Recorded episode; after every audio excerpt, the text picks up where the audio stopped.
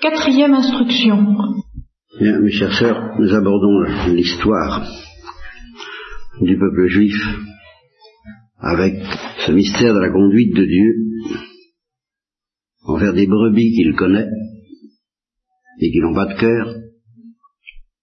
Et euh, je vous ai dit qu'il fallait apprendre, enfin qu'il fallait apprendre, qu'il fallait demander à poser les vraies questions avec Anna de Mr. God. Le Christ sur la croix a posé une vraie question. Mon Père, pourquoi m'as-tu abandonné?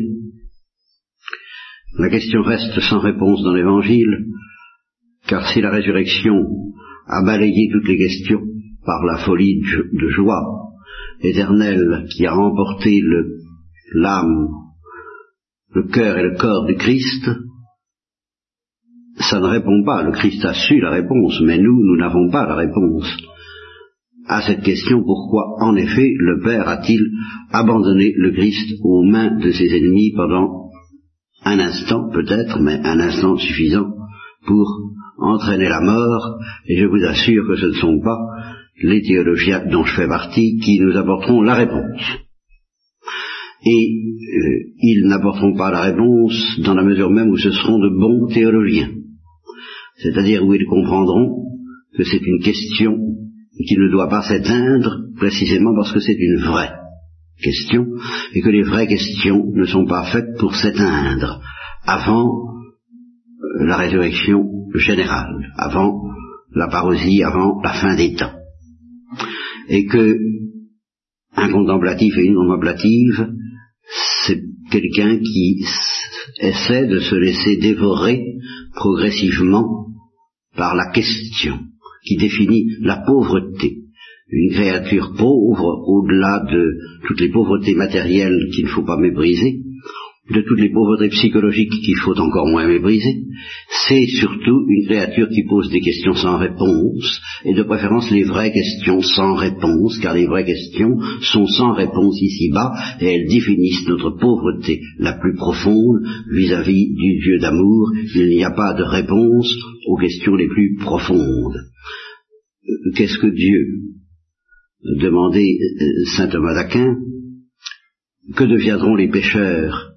Demandait Saint Dominique, pourquoi m'as-tu abandonné a demandé Jésus-Christ, toutes ces questions sont une seule et même question, qui es-tu, mon Dieu, pour jouer à ce jeu-là, où tu sembles m'abandonner, où tu abandonnes réellement ton fils et tes fils à la mort, où tu laisses triompher euh, le mal, avec une telle insolence, une telle ampleur, euh, quel est, ô mon Dieu, ce jeu Et qui es-tu, toi, ô mon Dieu, pour jouer à un jeu pareil Cette question doit nous mettre dans la détresse des pauvres.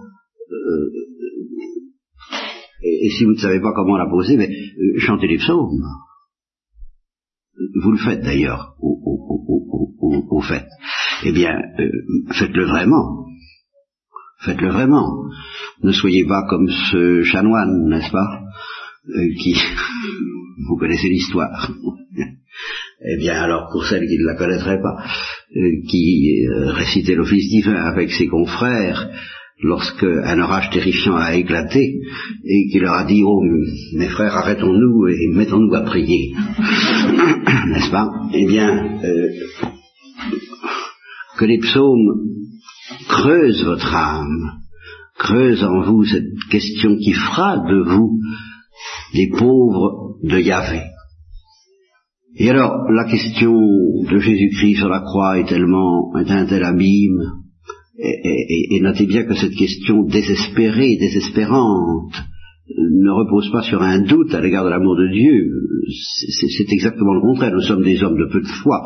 Nous n'avons pratiquement aucune confiance dans l'amour de Dieu et dans sa miséricorde, ou, si peu que rien. Enfin, euh, l'ai souvent dit à cet égard, euh, euh, il n'y a que la réponse normande qui, qui, vaille, euh, savoir pour dire qu'il y a des pommes, pour, dire qu'il n'y a pas de pommes, si, il y a des pommes, mais pour dire qu'il y a des pommes, Non, il n'y a pas de pommes. Enfin, vous voyez, bon, bah, pour dire que nous avons la, que nous n'avons pas la foi, si, nous avons la foi, mais pour dire que nous avons la foi, non. Non, nous n'avons pas la foi. Mais précisément parce que nous n'avons pas la foi, en ce sens-là que je dis, ni l'espérance, en ce sens-là que je dis, dans cette mesure-là même, Dieu nous dispense de la grande épreuve, de la grande tribulation, de la pauvreté, de ce désespoir que connaissent ceux qui savent l'amour de Dieu.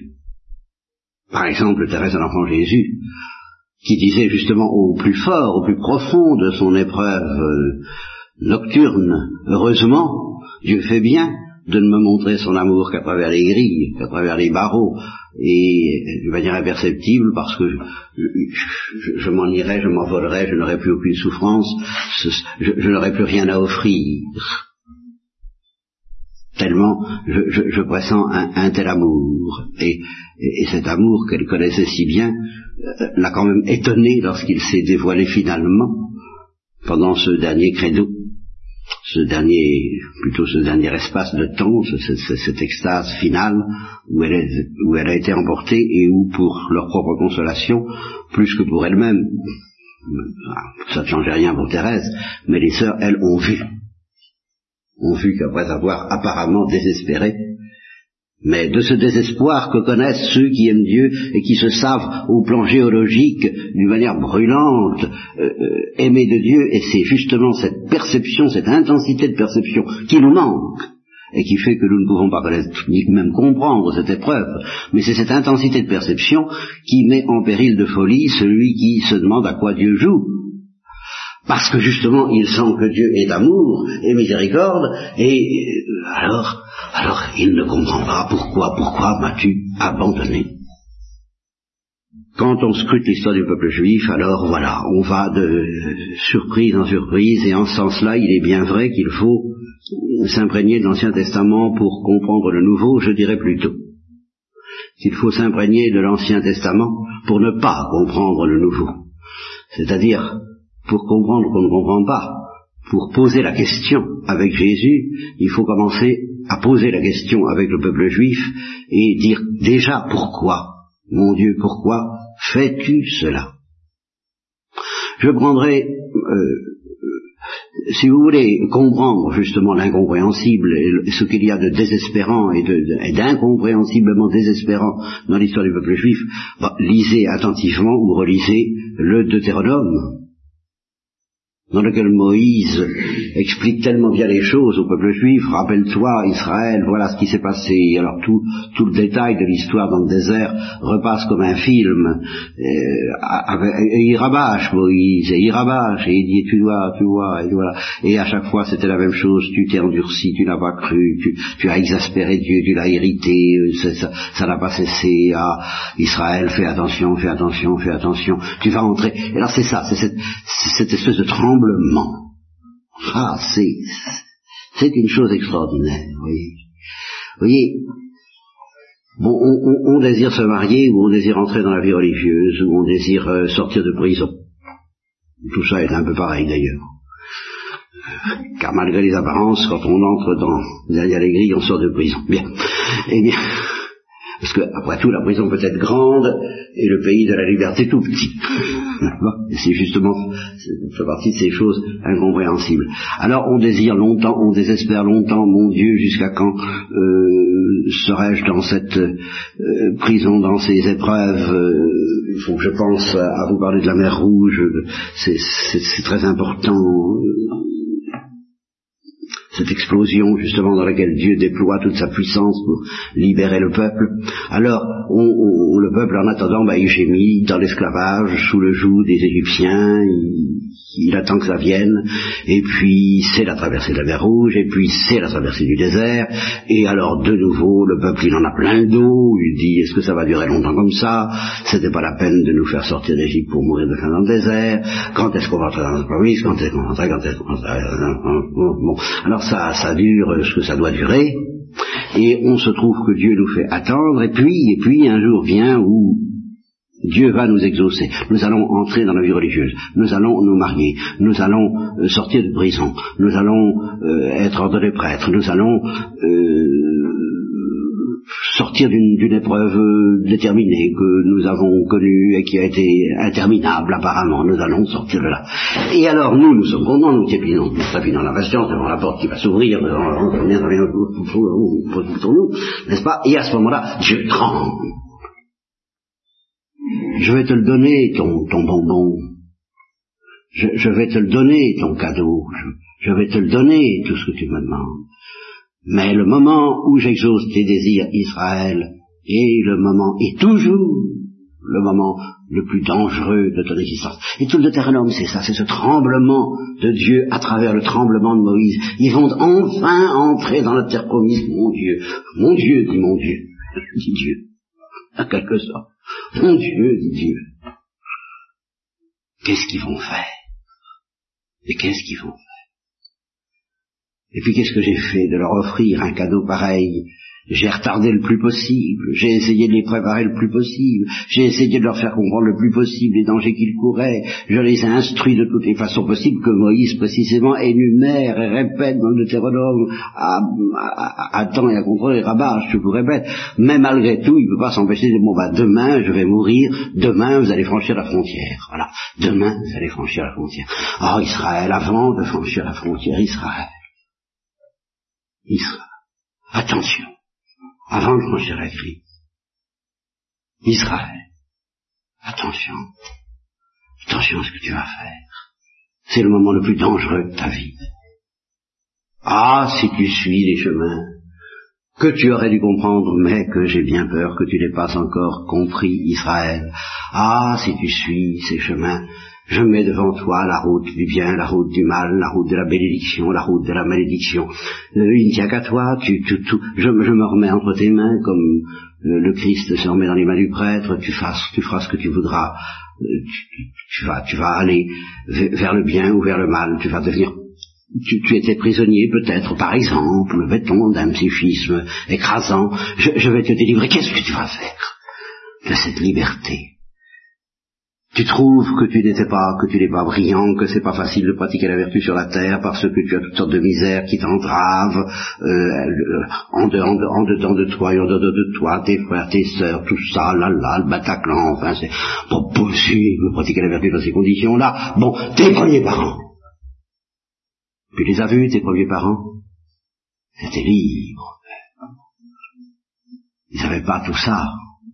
Il pouvait pratiquer la vertu, il pouvait prier tout le temps, il pouvait euh, choisir, alors vraiment dans une liberté royale. Et mes dieux, qu'est-ce qu'ils ont fait? De cette liberté Tu comprends pourquoi, Israël, j'ai peur.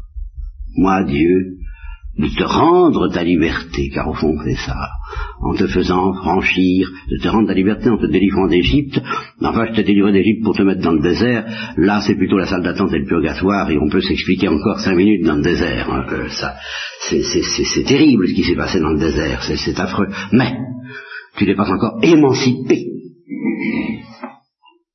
Si tu franchis la frontière et si jamais un jour il te prend en tête euh, de demander un roi, si tu fais ça, ils ont demandé un roi.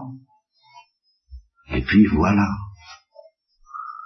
Alors Dieu tremble, Moïse tremble, et il essaie de répéter, de répéter, de répéter, de rabâcher. Et, au milieu de tous ces rabâchages sublimes, dont il faut se nourrir et se nourrir, et dont précisément les psaumes nous abreuvent, si nous savons les, les mastiquer convenablement, mais les mastiquer dans notre cœur, en, appréciant précisément je voudrais, le fait que ça répète toujours la même chose, car c'est ça qui est le signe que c'est grave. C'est précisément que ça répète toujours la même chose. Ça n'est pas une histoire en 25 épisodes euh, où il y a du nouveau à chaque fois. Non, les psaumes, c'est terriblement monotone, comme le Deutéronome. Bon, alors, on arrive à cette phrase de Moïse, parce qu'il y a un changement de ton qui est vraiment tragique dans le Deutéronome.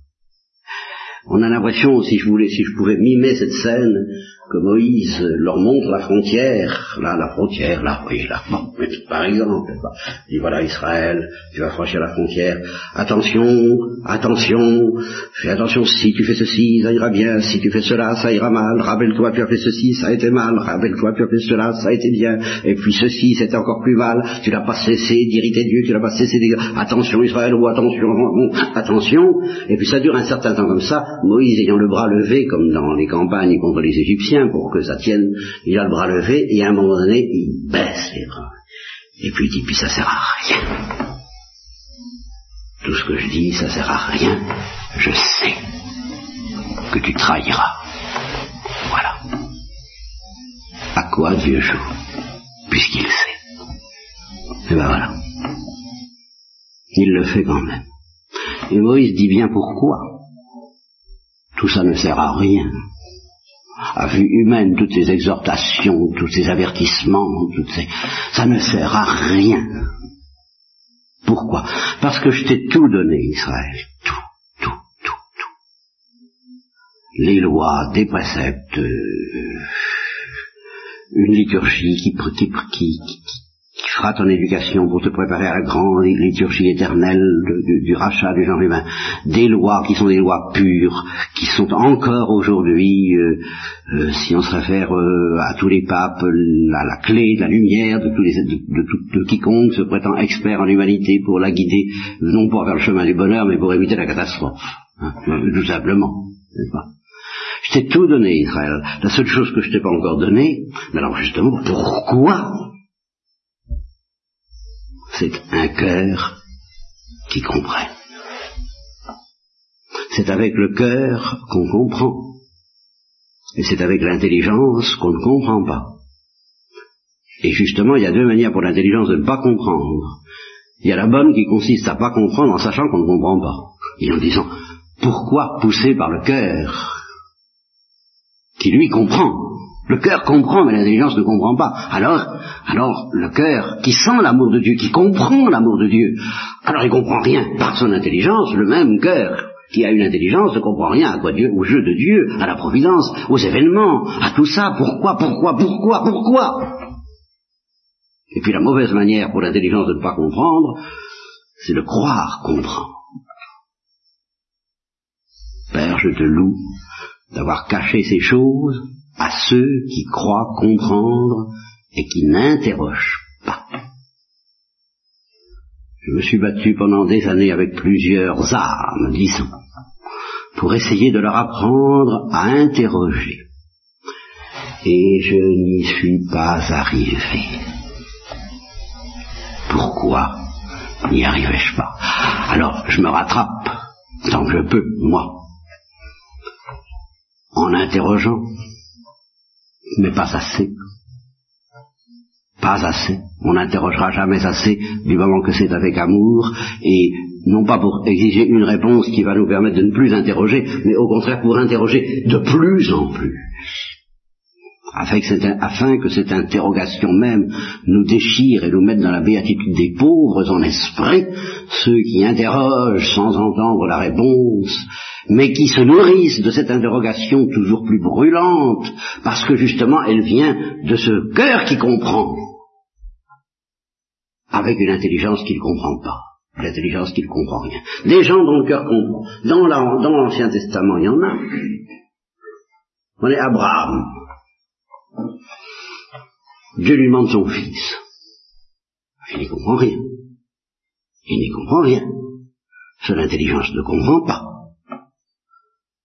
je, passe sur tous les événements qui font que ce fils, c'était vraiment la prunelle de ses yeux, c'était le fruit de la promesse, il n'y avait d'ailleurs pas cru, il avait dit, euh, euh, tu auras un fils, euh, manifestement Sarah avait 90 ans, ou chose comme ça, je sais pas quoi, j'ai dit, oh, soyons sérieux, alors il avait dit à Dieu, ben d'accord, ce sera la servante, quoi, ça fera l'affaire, ce sera le, Agar, j'aurai un fils, d'accord, non, ce sera Sarah.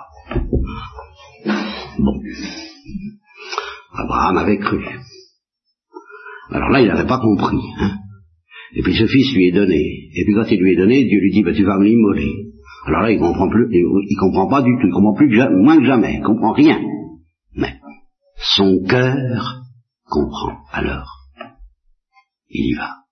C'est la seule raison que donne d'ailleurs euh, euh, l'exégèse de, je crois que c'est l'épître aux Hébreux, à moins que ce soit une autre de Saint Paul, je m'en excuse, mais il y a une exégèse officielle de ce texte dans le Nouveau Testament, dans lequel il est dit, il n'est pas dit qu'il s'est résigné, il n'est pas dit qu'il a fait de l'héroïsme, il n'est pas dit qu'il a fait du masochisme encore bien moins, il est dit qu'il espérait dans la résurrection des morts, c'est tout. Il savait que Dieu est tout-puissant et il ne doutait pas. Son cœur comprenait l'amour de Dieu parce que cet amour brûlait en lui. Abraham avait un cœur qui comprend. Et quand Abraham a discuté avec Dieu, car il a discuté, ah oui, il faut jamais discuter. Sauf quand c'est le cœur qui discute contre l'intelligence, contre l'évidence froide de la vérité.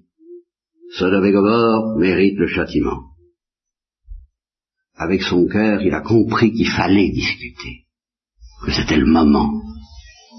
Il a dit, ah oui, mais tu vas te même pas faire ça, s'il y a cinquante justes, et puis quarante, et puis trente, et puis vingt, et puis dix. Et, Dieu faisant ça, et c'est là où moi je cesse de comprendre, parce que le sort de Sodome et Gomorre semble était peut-être moins important aux yeux de Dieu que le jeu le cœur d'Abraham qui comprenait qui comprenait la miséricorde. Alors Dieu faisait celui, il, ne faisait pas mine d'être en colère, il l'était, il faisait pas mine d'être juste, il l'était, mais il cachait la, miséricorde encore plus folle qui est en Dieu pour laisser Abraham parler, lui, selon l'esprit de miséricorde que son cœur comprenait contre les apparences de Dieu qui lui présentait sa justice, Dieu lui a opposé sa miséricorde en disant tu vas pas faire ça. Moïse, son cœur comprenait. Et quel écartèlement pour Moïse, justement. Et à chaque fois, à chaque fois que Dieu était prêt à exterminer ce peuple parce que euh, c'était trop, c'était trop, avec le vaudor, avec tout ça, Moïse lui disait, tu vas pas faire ça. Qu'est-ce qu'on va dire que les Égyptiens, on va dire que tu les as amenés pour ta perte, et moi mon cœur sait bien que c'est pas vrai. Justement c'est ça. On va dire que tu ne les as, les as pas aimés, et moi je sais que tu les aimes. Alors, mais je sais parce que justement j'ai un cœur pour comprendre. J'ai un cœur pour m'attendrir. Et David avait un cœur qui comprend. Il a compris son propre péché. Il a compris de cette intelligence qui est une béatitude, qui est la béatitude que je voudrais demander pour moi, pour vous, et qui est introuvable. Des âmes qui connaissent leur péché dans la lumière de Dieu, je n'en connais pas beaucoup, et moi-même je demande en tremblant à le connaître dans la lumière de Dieu, parce que nous connaissons notre péché à la lumière de notre culpabilisation, ou à la lumière de la culpabilisation que nous infligent les autres, à la lumière des hommes, et ça nous accable, ou ça nous irrite, ou ça nous révolte, et nous contestons, ou nous ne comprenons pas, ça ne nous délivre absolument pas. Ou bien ce qui est encore beaucoup mieux, pour faire bon poids, nous connaissons notre péché à la lumière du démon. Car il y a une connaissance de notre péché à la lumière du démon. Et il faut quelquefois traverser, comme euh, la mer rouge, ce, ce, fleuve de la connaissance de notre péché dans la lumière du démon, pour arriver enfin à la grande délivrance. Connaissance de notre péché à la lumière de la miséricorde cette lumière qui a fait pleurer Pierre quand il a découvert son péché, après avoir trahi Jésus, alors là, il a connu ça que les Grecs appellent la béatitude des larmes. Et ils disent, c'est vrai que c'est très peu fréquent chez nous en Occident. Je me rappelle une religieuse d'Amérique latine qui m'a dit, il y a longtemps de ça, il m'a dit, vous savez, la tête des Européens, c'est pas la même chose que la tête des gens d'Amérique latine. Quand j'ai débarqué pour la première fois en Europe et que j'ai vu la tête des gens, je me suis écrié intérieurement, je comprends les camps de concentration. C'est une jolie tête, hein oui, je disais ça à propos de la connaissance du péché que David avait eu. Oui, alors que les, justement, euh, euh, nous ne pleurons pas beaucoup. Nous ne pleurons pas beaucoup. Tout au moins, il paraît que les femmes pleurent plus que les hommes. Je, veux bien. Mais les Grecs s'y trompent pas, les orthodoxes. Ils disent que la béatitude des larmes, ce sont ces larmes qui coulent sans contraction la contraction du sanglot qui est spasmodique. Il n'y a, pas de spasme dans la béatitude des larmes, ce sont des larmes qui coulent comme, un fleuve de vive. Parce qu'on voit son péché dans la lumière de la miséricorde. Ah, David a reçu cette grâce. Pas tout de suite, mais enfin Nathan est venu le visiter, il lui a dit tuer cet homme. Alors, il, il y avait été quand même fort, David. Parce que Bethsabée, je dirais, c'est rien. Mais Uri, c'est quand même moins bien, hein, si j'ose dire. Bethsabée, ça peut aller. Mais Uri, c'est plus grave. C'est vraiment une abomination cruelle. David était cruel. Tuer cet homme. Alors voilà. Dieu a fait ça. Pourquoi? Je vous répète que c'est une question désespérante. Et toute l'histoire du peuple juif nous montre que ces êtres qui sont aimés de Dieu, bien la majorité ne comprend pas. Et ce sera toujours un petit nombre dont le cœur comprendra. Et c'est comme ça. C'est une loi que j'ai appelée, dans mon petit langage, l'aristocratie des pauvres. L'aristocratie des pauvres de Yahvé, l'aristocratie de ceux qui pleurent, l'aristocratie des doux et des humbles, l'aristocratie de ceux qui interrogent, l'aristocratie de ceux qui ne se blindent pas, l'aristocratie de ceux dont le cœur justement ne s'endurcit pas, mais qui se laissent malmener par les événements, par les autres, par Dieu, par eux-mêmes,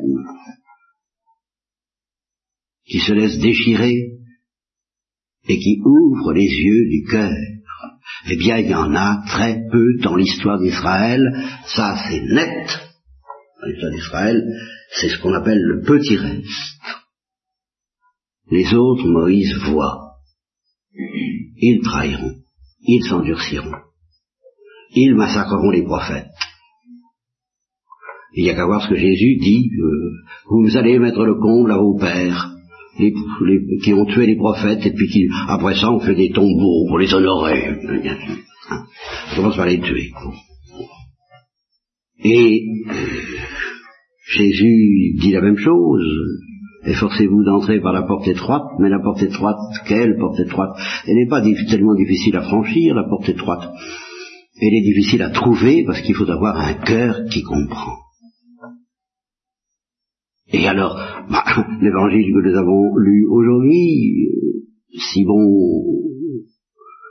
tu, tu, tu, tu, tu, crois, tu crois que tu comprends, tu fais tout ce qu'il faut, tu en mets un coup, tu es peut-être un pharisien, et ça veut dire beaucoup de choses.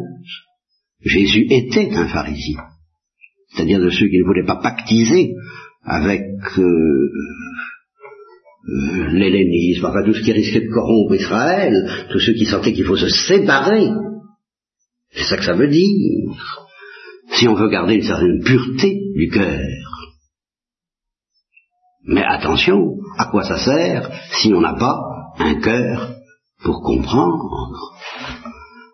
Un cœur de chair Si on est séparé avec un cœur de pierre alors tu vois, la preuve c'est que vraiment Simon le pharisien était convaincu, c'est pas possible, il n'est pas prophète, il ne peut pas savoir, s'il savait, et Jésus lui fait remarquer, mais regarde ta conduite, justement, les larmes, les larmes, tu pleures pas Simon? Voilà, je, je, je, croyais pas que c'était indispensable. Bon non, c'est pas indispensable, mais c'est comme ça, tu pleures pas. Et puis voilà. Alors ce petit nombre, efforcez-vous d'entrer par la porte étroite,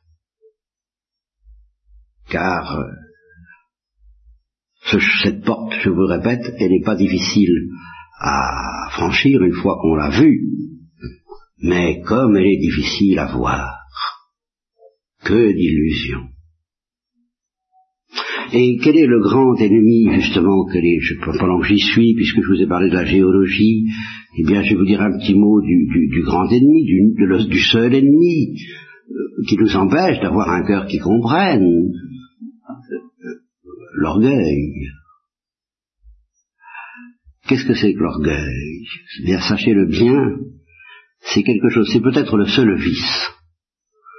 Et c'est ce que dit saint Augustin d'une autre façon.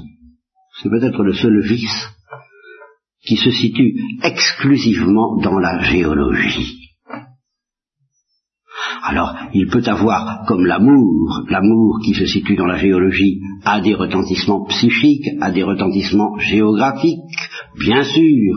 Euh, la preuve, même chez cette petite fille dont je vous ai parlé hier, et qui était habitée par l'amour de Dieu au plan géologique, mais qui ne pouvait pas le savoir, parce que la géographie s'y opposait, eh bien ça se traduisait quand même au plan géographique par son besoin de s'isoler, même par son agressivité à l'égard des autres, même par cette méditation, cette rumination et cette interrogation permanente quel est le sens de la vie parce qu'elle aimait Dieu, elle se demandait quel est le sens de la vie. Ça avait tout de même des effets géographiques. L'amour a des effets géographiques toujours.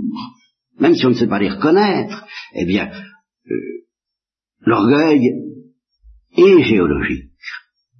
Et il a des effets géographiques. Mais attention, justement, de soi, l'orgueil est invisible complètement invisible. Retenez bien cela. La vanité qui veut, la première place évite, de prendre les premières places, l'orgueil prendra la dernière. Croyez-le bien. Par orgueil. Alors que l'amour prendra la dernière place par amour, l'orgueil prendra la dernière place par orgueil. La seule différence, ce sera ce que j'appelle la musique, mais cette musique, il faut avoir des oreilles pour l'entendre, que celui qui a des oreilles pour entendre, entende. Où est la différence entre se mettre à plat ventre par amour ou se mettre à plat ventre par orgueil? Car c'est très possible. Tout est possible à l'orgueil. Tout ce que fait l'amour. Et c'est pour ça que Saint Paul le dit. Si je jette mon corps dans les flammes, on peut le faire par orgueil je ne désignerai personne en prétendant le juger, mais je maintiens qu'on peut aller très très loin par orgueil, donner tous ses biens aux pauvres par orgueil, jeter son corps dans les flammes par orgueil, car il est évident qu'il faut quelque chose pour faire des choses pareilles. Alors si c'est pas l'orgueil, c'est l'amour, si c'est pas l'amour, c'est l'orgueil, c'est l'un ou l'autre. Mais de soi, la différence est invisible. Alors, voilà encore une vraie question.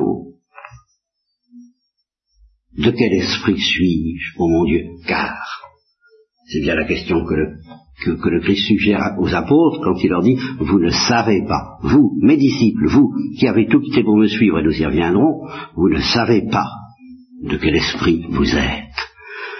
Car Pierre, quand tu dis, tu es le Christ, le Fils du Dieu vivant, tu es heureux, car ce ne sont pas la chair et le sang qui t'ont révélé cela, c'est mon Père qui est dans les cieux. Mais quand tu dis, la croix, ça n'aura pas lieu, je suis là, j'empêcherai ça, je saurai le faire, arrière de moi, Satan. Tu, tu ne sais pas de quel esprit tu es. Mais tu crois, tu crois faire le bien, et tu es dans les ténèbres. Alors le petit nombre de ceux que Dieu éclaire de cette façon, ah, pourquoi si peu? Mon Dieu, pourquoi si peu? Pourquoi tant d'aveuglement? Pourquoi? Pourquoi l'Église est-elle déchirée par toutes les grandes hérésies qui depuis le début l'ont secouée et qui sont toujours animées par l'orgueil? Mais pourquoi, mon Dieu? Ce serait si simple de petits points sur les i, bien oui. Je ne sais pas à quoi Dieu joue. Et je vous demande, dans votre prière, de l'interroger avec moi, mais de l'interroger avec le déchirement de l'Église, de façon à avoir un cœur déchiré. Et si vous vous laissez déchirer, eh bien, eh, vous pouvez espérer recevoir du Saint-Esprit ce cadeau plus précieux que tous les autres, vraiment, hein, un cœur de chair qui comprend les entrailles de la miséricorde de Dieu.